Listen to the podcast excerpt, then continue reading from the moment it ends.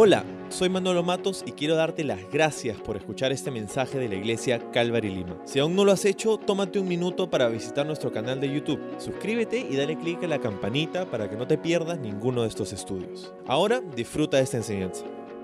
Hola, ¿cómo estás? Quiero darte la bienvenida a nuestro servicio en línea, un domingo muy especial porque hoy día celebramos a mamá. Quiero desearte un muy feliz Día de la Madre a cada mamá de nuestra iglesia a ti que nos estás, eh, que estás conectándote con nosotros en ese tiempo, que nos estás acompañando. Gracias por ah, dejarnos pasar este momento especial juntos. Espero que el día de hoy pueda ser engreída cada mamá. Em, que pases un, hermoso, hermoso día en realidad.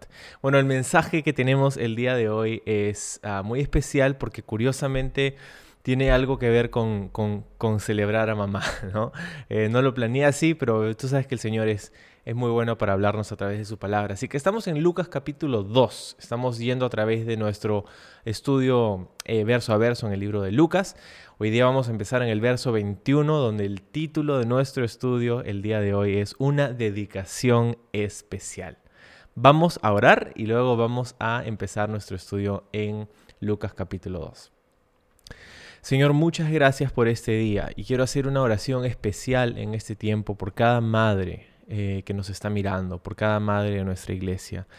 Señor, estos son días muy raros, muy difíciles, muy retantes, pero Señor, tú nos has dado un regalo enorme en nuestras mamás. Señor, aquellos que eh, las tenemos cerca, Señor, permítenos honrarlas, amarlas, engreírlas, no solamente hoy día, pero darnos la gracia de poder hacerlo por mucho tiempo más. Y Señor, también es un día un poco triste para algunos que quizá han perdido a, sus madres, Señor, y recuerdan en este tiempo, Señor. te pido que consueles los corazones de aquellos que están doliendo quizá el día de hoy y que nos hables por medio de tu palabra en este tiempo especial em, que pasaremos juntos, Señor. Gracias por ese momento en el nombre de Jesús. Amén. Amén. Muy bien. Vamos a eh, verso 21 de Lucas capítulo 2. Dice, ocho días después, cuando el bebé fue circuncidado, le pusieron por nombre Jesús, el nombre que había dado el ángel aún antes de que el niño fuera concebido. Ok, entonces encontramos aquí que ya José y María con Jesús están Acaba de nacer el bebé, han pasado ocho días y ahora es momento de la circuncisión. Es momento de la circuncisión, así que llevan a el niño a Jerusalén, al templo, para poder hacer este rito, para poder, em, para poder presentarlo también, mira lo que dice en el verso 22, llegó, luego llegó el tiempo para la ofrenda de la purificación como exigía la ley de Moisés después del nacimiento de un niño. Así que sus padres se lo llevaron a Jerusalén para presentarlo al Señor.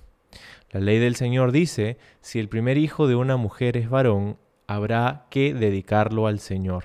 Así que ellos ofrecieron el sacrificio requerido en la ley del Señor, que consistía en un par de tórtolas o dos pichones de paloma.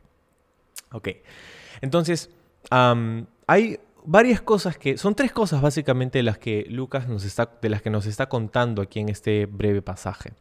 Son tres cosas que tienen que ver con exigir, em, claro, demandas de la ley para una familia. ¿sí? Y esto se remonta al capítulo 12 del libro de Levítico y ciertas otras partes de la ley que tienen que ver con eh, la presentación o la dedicación de los hijos de los primogénitos. ¿no? Primero nos habla de la circuncisión. Ahora, em, encontramos que Dios ahí en Levíticos 12 establece esto de la, eh, de la circuncisión, pero esto va más allá todavía. Eh, al libro de Génesis capítulo 17. Em, es donde Dios le da a Abraham em, la señal pues, de, la circuncisión, como la señal del pacto que él había tenido con, con Abraham. ¿no? Ahora, em, normalmente, bueno, ellos en su tradición eran circuncidados los hombres al octavo día de haber nacido, porque justamente Abraham fue pues eh, renombrado por Dios eh, ahí en Génesis 17 cuando le dio las instrucciones de la circuncisión. Y esto es interesante porque pues en ese momento de la circuncisión era donde le ponían también el nombre a el niño, al varón. ¿No? Por eso de Abraham, como Dios cambia de Abraham a Abraham en el momento en el que le da la señal de la circuncisión, por eso ellos también al octavo día circuncidaban a, em, al, bebé, como Dios había eh, pues establecido ahí en Levítico, ¿no? Entonces, esto es interesante porque nos damos cuenta que aquí José y María son presentados como personas que siguieron la ley judía. Y es que acordémonos que, pues, es una cultura hebrea. Eh, ellos son judíos viviendo dentro de el territorio de Judea y están cumpliendo con la ley judía. Jesús fue un Mesías judío y vamos a hablar de eso en un ratito más, pero Ah, Lucas, acuérdate que Lucas escribe a un tal Teófilo, ¿sí? Y para Teófilo quizá estas cosas no son tan quizá relevantes o importantes para él, pero Lucas nos lo cuenta por una razón muy importante. Mientras que quizá para Lucas no era tan importante saber estos detalles del cumplimiento de la ley judía, Lucas nos lo dice porque si no hubieran hecho estas cosas, Jesús nunca hubiera sido aceptado como un maestro, un rabino o, mucho menos el Mesías de Israel. Sus padres siguieron, eran devotos también de eh, la ley y ellos pudieron cumplir lo que estaba establecido. Entonces esto esto era súper importante por esa razón. Ah, la ley, de hecho, la, frase la, ley es mencionado cinco veces en este breve pasaje que vamos a leer. Entonces, la circuncisión, ahora, lo hemos dicho cuando hablábamos acerca de Juan el Bautista también, pero em, es muy curioso que la circuncisión al octavo día, ¿no? estudios se han hecho eh, a través de los años que nos muestran que al octavo día hay un pico de eh, la coagulación, la facilidad para coagular la sangre eh, en un bebé recién nacido. antes del octavo día no coagula muy rápido y luego del octavo día, el noveno hacia adelante, vuelve también a, no coagular muy rápidamente la sangre. Pero el octavo día hay una producción de esta vitamina K que ayuda con la coagulación y es, digamos, que si hubieras, si es necesario circuncidar a un bebé, el octavo día es el momento oportuno. Entonces, eso es lo que estaban haciendo, estaban dedicando, pues, estaban eh, cumpliendo con los ritos de la ley judía. Eh, luego, dice en el 22 que hemos leído, que después de la circuncisión fueron a poder, fueron a Jerusalén para poder hacer el rito de la purificación y la presentación de María. Son tres cosas, la circuncisión, la presentación o dedicación de Jesús y la, ofrenda de la purificación de María también. Entonces, em, estas cosas, como te decía, Lucas nos las presenta porque son importantes en cuanto a Jesús y su validez delante de la nación de Israel, ¿no? como, como el Mesías. Entonces ellos hicieron eso. Ahora, algo interesante acerca de ese sacrificio eh, que tenían que hacer. La ley había estipulado que cuando un bebé, cuando un niño varón nacía, eh, tenía que ser dedicado al Señor y tenía que hacer una ofrenda en el templo. Y la ofrenda era en la forma de un cordero que tenía que ser sacrificado. Y todo eso tiene que ver con el libro de Éxodo y cómo Dios eh, preservó las vidas de los primogénitos en Egipto a través de la sangre del cordero. Más en Egipto hubo muerte en los primogénitos de las casas de aquellos que no habían eh, puesto la sangre del cordero, ¿verdad? Esta última plaga que le da la libertad al pueblo de Israel para que salga de Egipto y sea ahora libre, ¿verdad? Y no en opresión. Entonces todo esto está vinculado a ese evento, a ese momento. Y Dios pues dijo a través de Moisés en varias partes en la Torá que em, era a través de los primogénitos que Dios iba a pues iba a, querer que ellos los dediquen a él, ¿no? Porque Dios había salvado sus vidas allí en Egipto, entonces eh, ellos tenían que dedicar a sus primogénitos al Señor con esta ofrenda, ¿no? Tus, hijos no van a morir, pero esta ofrenda es la que tienes que hacer. Ahora, lo interesante es que no solamente era un cordero la opción, sino que si era una familia pobre, eh, tendría la opción de no ofrecer un cordero, pero ofrecer, em, por otro lado, dos palomas o dos pichones de palomas. ¿sí? Y lo curioso es que esa es la ofrenda que hace José y María, lo que nos indica su condición. ¿sí? Nos indica la condición en la que habían estado, una condición económica de pobreza. Y es increíble, ¿no? Que, o sea, imagínate, Jesús, el rey del universo, el creador del cielo y de la tierra. En Filipenses nos lo dice muy bien Pablo, que él vino y se humilló a, venir en forma de hombre, ¿no? Pero mira, la condición a la que vino, él no vino a una familia súper rica, sino a una familia que pasó por escasez, ¿no? La familia de Jesús sabía, eh, él sabía em, por experiencia lo que es tener necesidad económica. Eso es algo interesante, ¿no? Porque Muchos de nosotros quizás estamos en un tiempo así donde estamos pasando y pensando y, las mamás, ¿no? Que celebramos hoy día es como, sí, están pensando, porque las mamás son unas pensadoras increíbles, ¿no? Piensan en mil cosas a la vez y ahí hacen todo. Yo tengo una, admiración muy grande, ¿no? Por esta capacidad, esta habilidad que tienen las mamás de planificar, de pensar, de, de, ver, ¿no?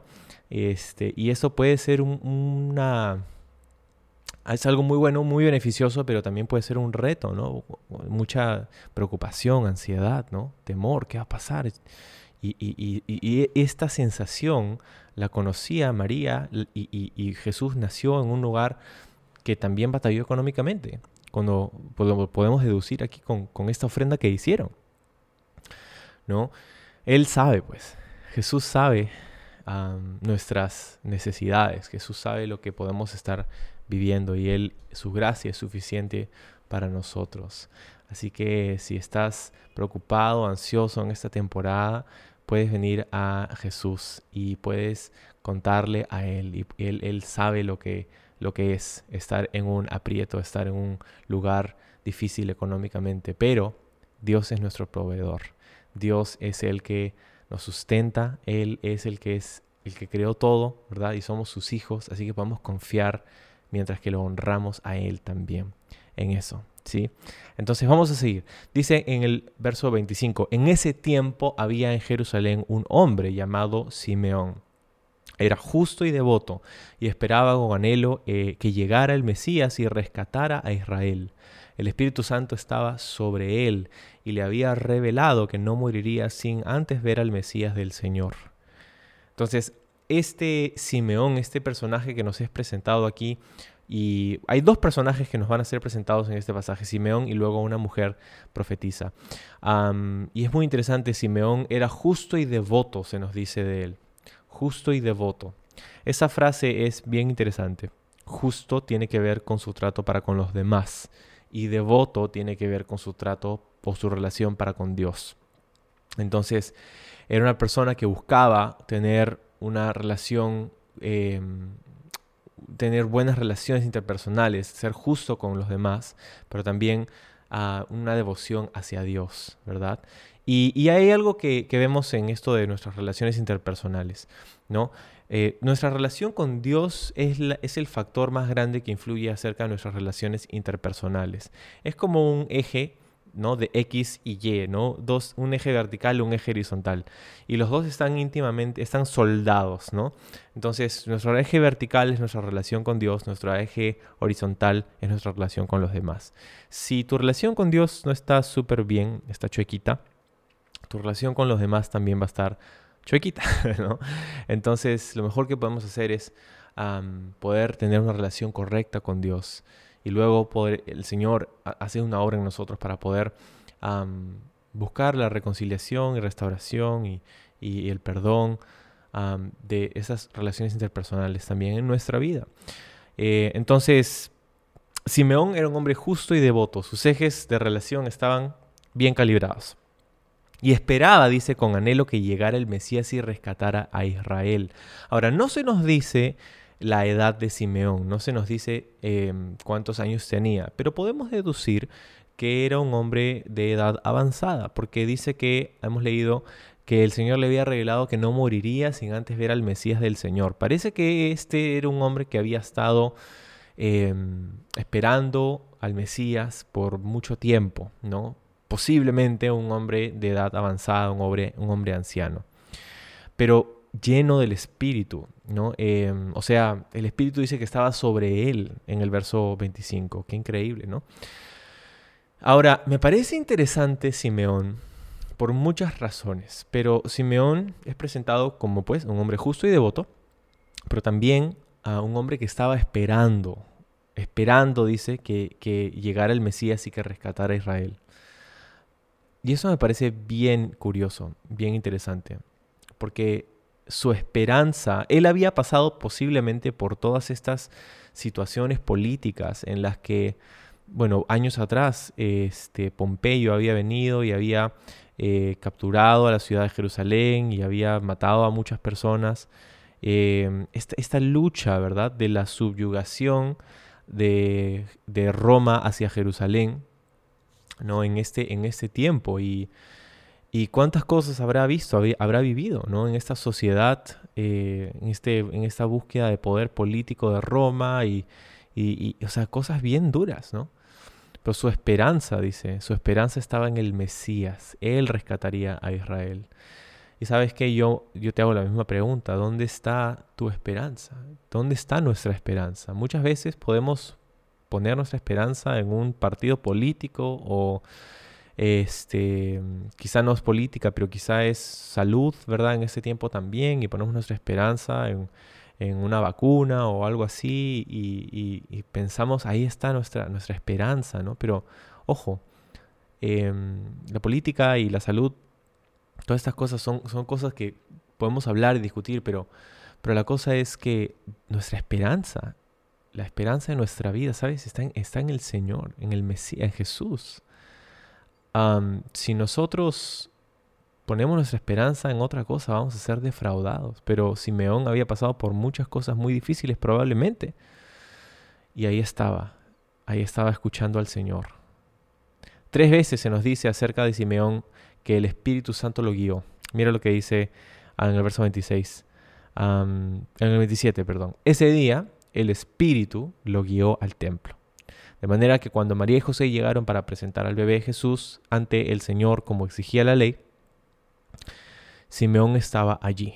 Tomó al niño en sus brazos y alabó a Dios diciendo, Señor soberano, permite ahora que tu siervo muera en paz, como prometiste. He visto tu salvación, la que preparaste para toda la gente. Él es una luz para revelar a Dios a las naciones y es la gloria de tu pueblo Israel. Los padres de Jesús estaban asombrados de, que, de lo que se decía de él.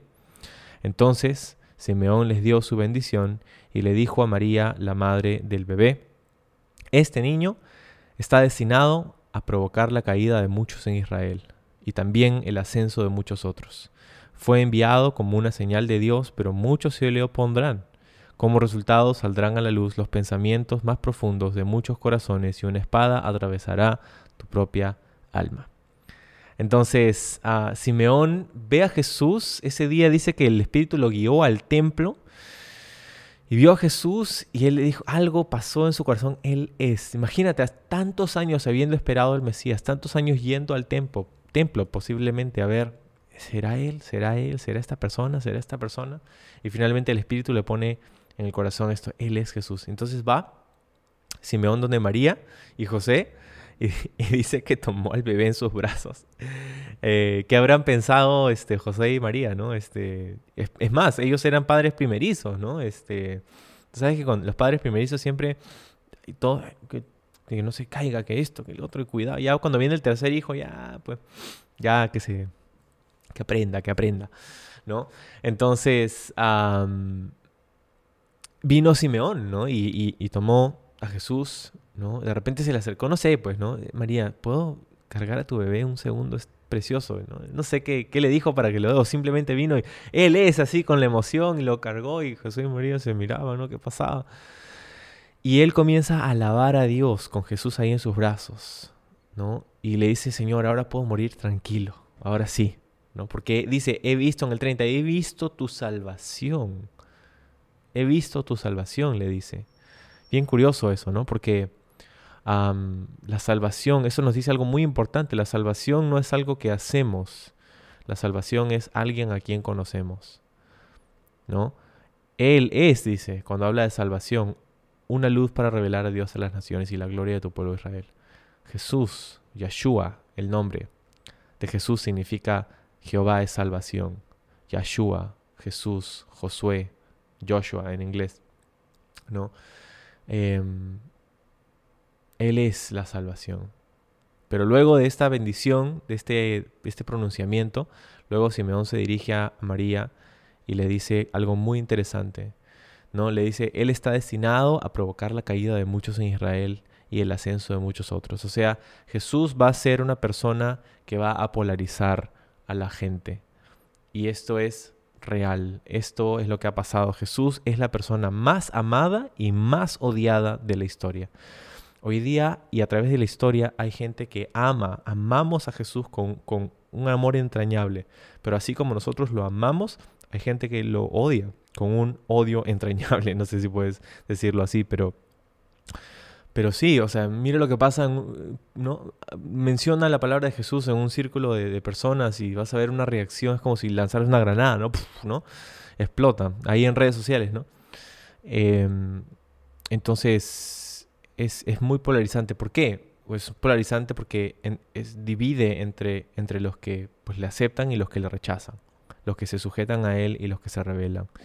¿no? Eso es lo que pasa.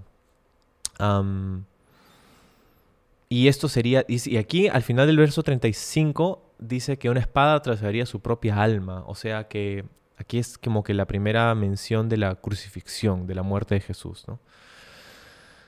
Como Imagínate lo que María sintió al ver a Jesús ahí puesto en la cruz. O sea, qué, qué duro, qué difícil. Una espada, esa palabra espada es una palabra, es una... Sí, pues es una palabra que habla de una espada grande, de las más grandes que habían en esos días. entonces, qué increíble, ¿no? Ahora, en el verso 36 sigue diciendo, en el templo también estaba Ana, una profetisa muy anciana, hija de Fanuel de la tribu de Aser. Su esposo había muerto cuando, se, solo llevaban siete años de casados. Después ella vivió como viuda hasta la edad de 84 años. Nunca salió del templo, sino que permanecía allí de día y de noche adorando a Dios en ayuno y oración. Llegó justo en el momento que Simeón hablaba con María y José y comenzó a alabar a Dios. Habló del niño a todos los que esperaban que Dios rescatara a Jerusalén. Hasta ahí. Entonces, ah, qué increíble esta em, otra señora, Ana, ¿no? que había, era una profetisa, dice, eh, de la tribu de Aser, y era viuda, había sido viuda por 84 años, ¿no? Em, o, o, bueno, tenía 84 años y había sido viuda eh, por muchos años, porque su esposo murió cuando ellos recién tenían siete años de casados. Qué dura la experiencia de esta mujer, pero ella decidió ser dedicada al Señor también. era una profetisa, era conocida como una profetisa, o sea que venía y hablaba la palabra de Dios. Me parece alucinante esto, una mujer que venía y compartía con los demás la palabra de Dios de una manera fiel. me encanta, me encanta eso ella vino aquí y comenzó a alabar a Dios y comenzó a contarles a los demás acerca de Jesús, ¿no? se, había dedicado al Señor, ¿no? Y, entonces, esta mujer, ¿no? Eh, había vivido tanto tiempo también de la misma manera de una, eh, con fidelidad al Señor, ¿no? Y, y aquí encontramos tres ejemplos, ¿ya? Y con esto vamos a ir terminando, pero encontramos el ejemplo de José y María, encontramos el ejemplo de Simeón y encontramos el ejemplo de Ana. ¿no? Y estos tres nos dan lecciones muy valiosas para nosotros. En José y María encontramos el ejemplo de ser ah, obedientes al Señor, ¿no? de poder cumplir con el Señor. O sea, em, Dios espera nuestra obediencia, Él es nuestro Padre y Él quiere que nosotros seamos obedientes también. Entonces ellos fueron al templo y cumplieron, quizás algo incómodo, raro, nuevo, pero ellos fueron gozosos a, cumplir con las exigencias de, la ley para ellos, porque sabían que Dios tenía un plan para sus vidas en medio de todo eso. ¿Y qué tal si hay algunas cosas que quizá Dios te está diciendo y tú dices, no sé, no, no, no, no este, pero puedes confiar en el Señor, en la obediencia siempre hay bendición. La obediencia no siempre es el camino fácil, de hecho la mayoría de las veces es el camino más difícil, pero, ah, pero es el camino de la bendición. Luego tenemos el ejemplo de Simeón, y en el ejemplo de Simeón tenemos a una persona que es guiada por el Espíritu de Dios. Y la pregunta para ti también es, ¿estás siendo guiado por el Espíritu de Dios? ¿Estás permitiéndole al Espíritu de Dios guiar tu vida? y, él dice que tres veces, ¿no? El Espíritu le había hablado, el Espíritu lo guió, el Espíritu le mostró que era Jesús. Y Dios quiere hablarnos, Dios quiere guiar nuestra vida también. Tenemos su palabra, tenemos la Biblia que nos habla de su corazón. Todo lo que necesitamos saber acerca de Dios está en la Biblia, en la palabra escrita de Dios. Pero el Espíritu de Dios vino para darnos poder, para guiarnos, para ser esa voz que, que nos habla y nos guía. ¿Estás abierto a la dirección del Espíritu Santo en tu vida en esta temporada? Quizá es algo que te está diciendo sobre una persona que tienes que perdonar o sobre alguien que Dios quiere que tú bendigas Ah, de alguna manera práctica o que compartas con alguien por ahí o que tú te arrepientas y pidas perdón por algo que has hecho o dicho. ¿Estás dejando al Espíritu de Dios guiar tu vida? y la tercera, el tercer ejemplo es el ejemplo pues de esta mujer Ana. Ella em, fue una mujer profetiza, una mujer fiel a lo largo de su vida. Y este es el ejemplo, ser fiel con el Señor ah, en nuestra relación con Él todas estas cosas. Nosotros no nos ganamos nada, no nos ganamos la salvación. Porque acuérdense lo que dijimos hace un momento, la salvación no es algo que hacemos, la salvación es una persona a quien conocemos y es Jesús. Es Jesús. Entonces me encantaría que puedas orar conmigo en este tiempo. Señor Jesús, yo te agradezco en este día por cada madre, por cada persona que está conectada aquí, Señor. te pido que tu palabra eh, nos infunda ánimo y fe y, el deseo de servirte, de seguirte, de serte fiel como estas personas de quienes hemos estudiado hasta en este tiempo. Señor Jesús, gracias por ser nuestra salvación, por venir a humillarte y por darnos la opción de poder ser reconciliados contigo. Te amamos, te glorificamos, te bendecimos, queremos caminar contigo y te agradecemos en este día em, por tu obra en nuestros corazones. Síguenos guiando, te pedimos, y te seguimos adorando en el nombre de Jesús. Amén.